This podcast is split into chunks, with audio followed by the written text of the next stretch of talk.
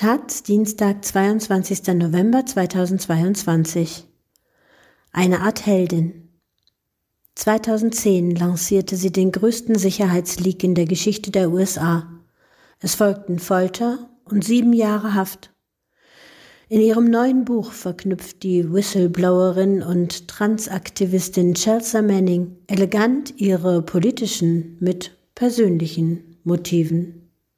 Von Danielle Kretschmer. Eine gute Viertelstunde lang ist das Video, das unter dem Namen Collateral Murder bekannt werden sollte. Es zeigt in redaktioneller Bearbeitung, akustisch von der authentischen Funkkonversation begleitet, einen Einsatz des US-Militärs in Irak aus der Perspektive eines Kampfhubschraubers. Er feuert scheinbar ohne unmittelbaren Anlass erst auf eine Gruppe von zehn Personen, die ohne Eile einen Platz überqueren, und anschließend auf einen Transporter, der den Schwerverletzten und Getöteten zu Hilfe kommt. Nice shooting. Gut geschossen, kommentiert lakonisch eine Stimme im Funkverkehr. Ein ganz gewöhnlicher Vorgang im sogenannten Krieg gegen den Terror. Das Besondere an den Aufnahmen von 2007 ist, dass sie den kaltblütigen Mord an unter anderem zwei Journalisten der Nachrichtenagentur Reuters einer weltweiten Öffentlichkeit bekannt machten. Reuters hatte lange vergeblich versucht, das Video einzusehen, um die Todesumstände der beiden Mitarbeiter klären zu können. Die Whistleblower-Plattform Wikileaks war es schließlich, die Zugang zu dem Material bekam und es im April 2010 veröffentlichte. Zu diesem Zeitpunkt wusste niemand, auch nicht bei Wikileaks, wer das Video und Zehntausende weitere Dokumente von den Schlachtfeldern in Afghanistan und Irak zur Verfügung gestellt hatte. Erst später wurde klar, dass die einen Monat später festgenommene Chelsea Manning alleine für das umfangreichste Sicherheitsleak in der Geschichte der USA verantwortlich war. Über ihre Motive wurde seitdem viel spekuliert. Anders als Edward Snowden, der in einer dramaturgisch geschickt aufgebauten Veröffentlichungsabfolge zum Zeitpunkt der Publikation seiner Belege zur Massenüberwachung durch US-Geheimdienste selber erklären konnte, blieb das Manning wegen der jahrelangen Haft lange Zeit verwehrt.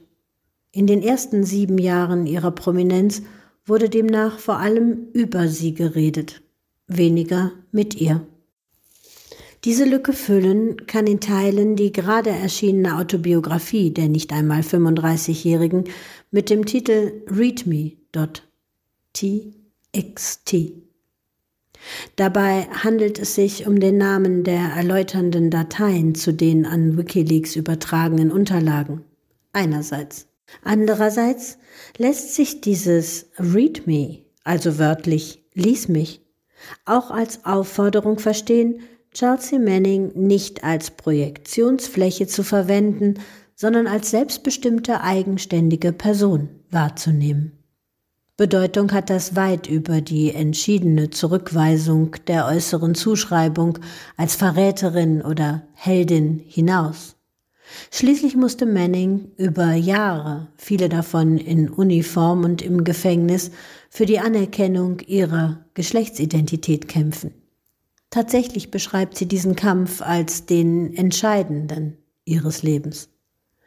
Das Leben vor der Army, das Manning beschreibt, ist geprägt von Unsicherheit, Armut, Zurückweisung und Enttäuschung. Nichts Menschliches ist ihr fremd. Sie weiß um die Ambivalenz ihrer Verpflichtung beim Militär, die eben nicht von naivem Hurra-Patriotismus getrieben war. Zuerst aber kam das Fressen. Die Entscheidung, materielle Sicherheit ausgerechnet in Uniform zu suchen, sollte sich, wie bekannt, aufs Schlimmste rächen. Schon allein das Verbot jeglicher Form sexueller Abweichung offen zu leben, musste Manning auf Dauer zu sehr belasten. In ihrem Buch beschreibt sie ausführlich und sehr plastisch die Angst und Erpressbarkeit, die zu Zeiten der verdrucksten Politik des Don't Ask, Don't Tell beim US-Militär vorherrschten. Das als Analystin vor Ort erworbene Wissen um die Sinnlosigkeit, Brutalität und Ungesetzlichkeit des Antiterrorkrieges und die Möglichkeit, all das öffentlich zu machen, ist wie eine Form der Erlösung aus der Unterdrückung.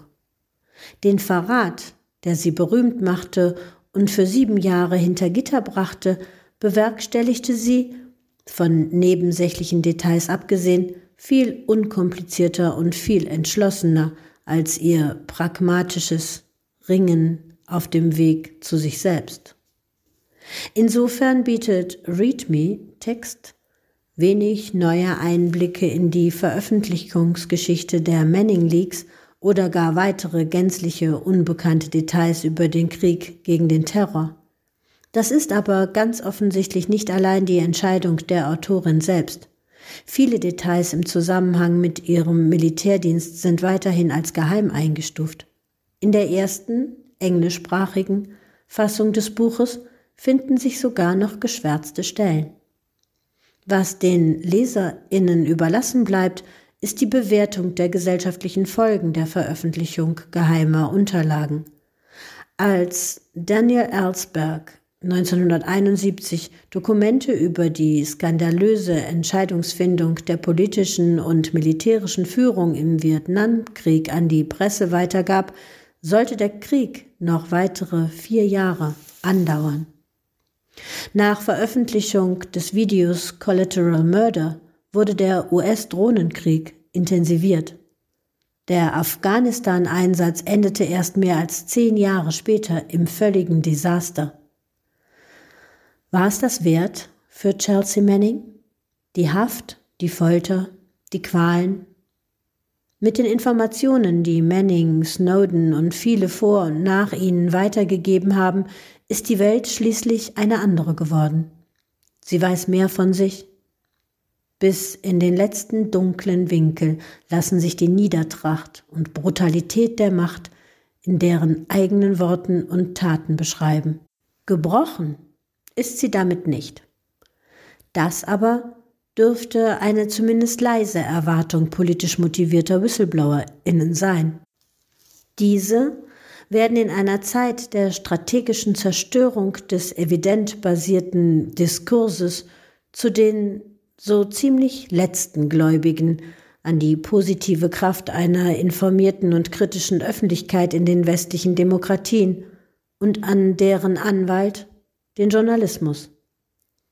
In einer postfaktischen Welt, in der bunte Verschwörungstheorien auf mehr Interesse stoßen können als die Fakten einer genauen Realität, und in einer Welt, in der Korruption und Verbrechen sich ganz offensichtlich lohnen, wirkt das vielleicht naiv. Dabei ist es vor allem konsequent. Chelsea Manning ist es auf dramatische Weise und gegen übermächtige Widerstände gelungen, sowohl daran mitzuwirken, die äußere Realität präziser zu beschreiben, als auch sich selbst zu finden. Die Frage, was wir mit all diesen Informationen anfangen, die wir nun dank Manning haben, können und müssen derweil nur wir beantworten. Manning bezeichnet ihr Buch als Coming-of-Age-Geschichte und tatsächlich ist ReadMe.text vielmehr Entwicklungsroman als Spionage-Thriller. Die Veröffentlichung dieser Erzählung von sich selbst ist dabei genauso politisch, wie es die Verbreitung des Collateral Murder Videos vor mehr als zehn Jahren war. Anders als die dort gezeigte zynische Gewalt ohne Sinn und ohne Zukunft ist die Geschichte, wie die Person Chelsea Manning sie selbst wurde. Eine Geschichte voller Menschlichkeit und Zuversicht. Und das sogar mit einem Happy End. Chelsea Manning, Read Me Text, Harper Collins, 2022. 336 Seiten, 22 Euro.